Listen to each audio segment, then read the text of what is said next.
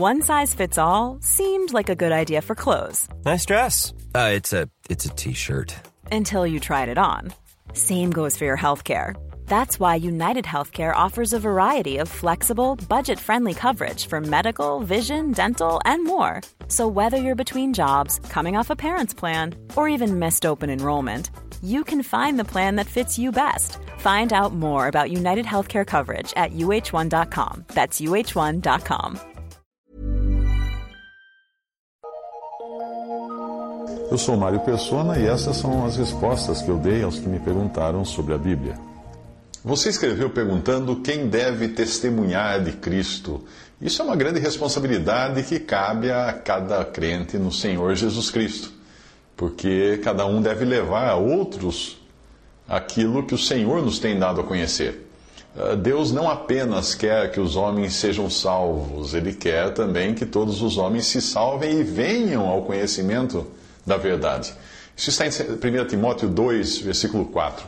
Como você mesmo escreveu, depois de salvos, nós temos muito a aprender da preciosa palavra de Deus, e foi para isto que o Senhor deu dons aos homens, querendo o aperfeiçoamento dos santos, como fala em Efésios 3:12.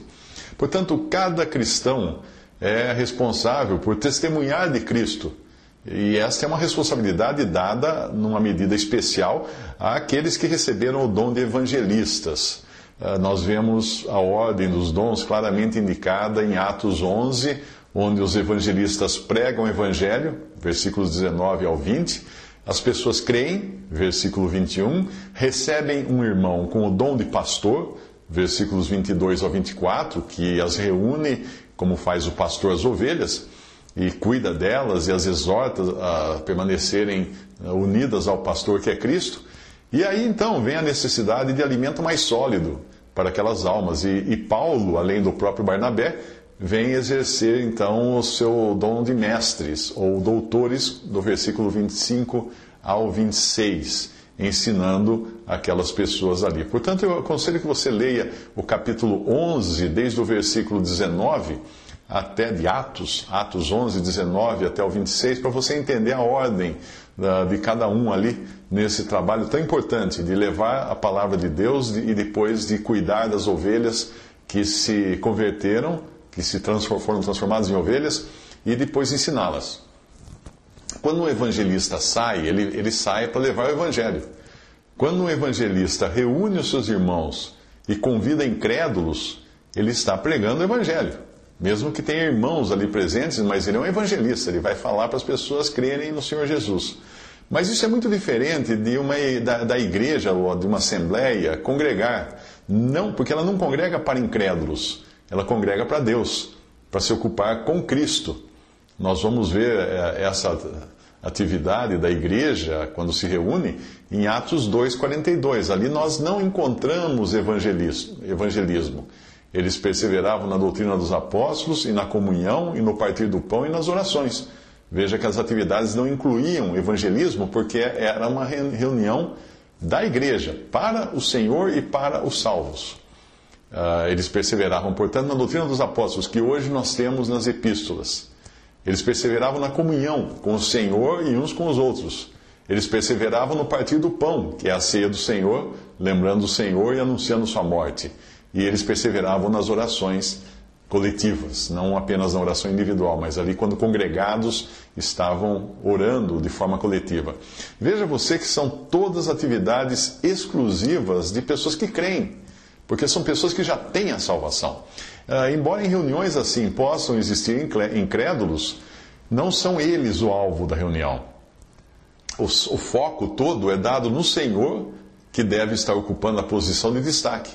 Ah, dessa forma, nós vemos que numa reunião de ensino da, da palavra, eles perseveravam na doutrina dos apóstolos. E não eram um que dirigia ou que fazia tudo, tudo ali. Não existe essa, essa ideia de um dirigir uma, uma reunião da Assembleia, uma reunião da igreja. Em 1 Coríntios 14, 26 ao 40, nós vemos a descrição de uma reunião assim. Lá diz, lá, lá diz o seguinte: falem dois ou três profetas e os outros julguem porque todos podereis profetizar. E continua dizendo: as mulheres estejam caladas, as coisas que vos escrevo são mandamentos do Senhor, etc. Leia o capítulo 14, é muito instrutivo, mostrando a ordem da reunião da Assembleia. Não é uma pregação do Evangelho, é uma reunião da Assembleia, dos crentes, dos salvos. Essas são, essas são ordens claras de como deve ser uma reunião ao nome do Senhor, tendo apenas o Espírito Santo a dirigir e usar quem ele quiser. O mesmo acontece na ceia do Senhor, embora ali não seja um momento e nenhum lugar apropriado para o ensino ou para a demonstração. O ponto alto, o foco da ceia do Senhor é a lembrança do Senhor, uh, representado no, no, pão e no vinho, morto. Uh, ali diz o pão que nós partimos. É uma coisa coletiva também, é uma comunhão de todos juntos ali. 1 Coríntios 10, 16 deixa claro que não se trata de um pão que os líderes partem. Leia a passagem: o pão que partimos não se trata de algo que algum líder parte o pão, não é isso. Qualquer cristão tem o privilégio de se levantar, agradecer pelo pão e pelo vinho, assim como qualquer cristão tem o direito de trazer uma oração de louvor ou sugerir um, um hino a ser cantado. O mesmo acontece quando os crentes se reúnem em igreja ou assembleia para oração.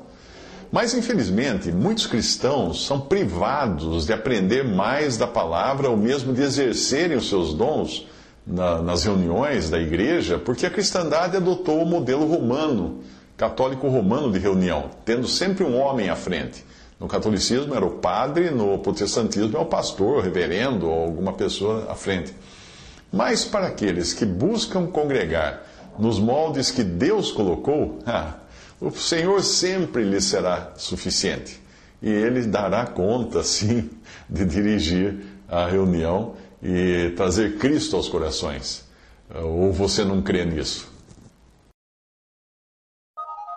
Visite respondi.com.br. Visite 3minutos.net.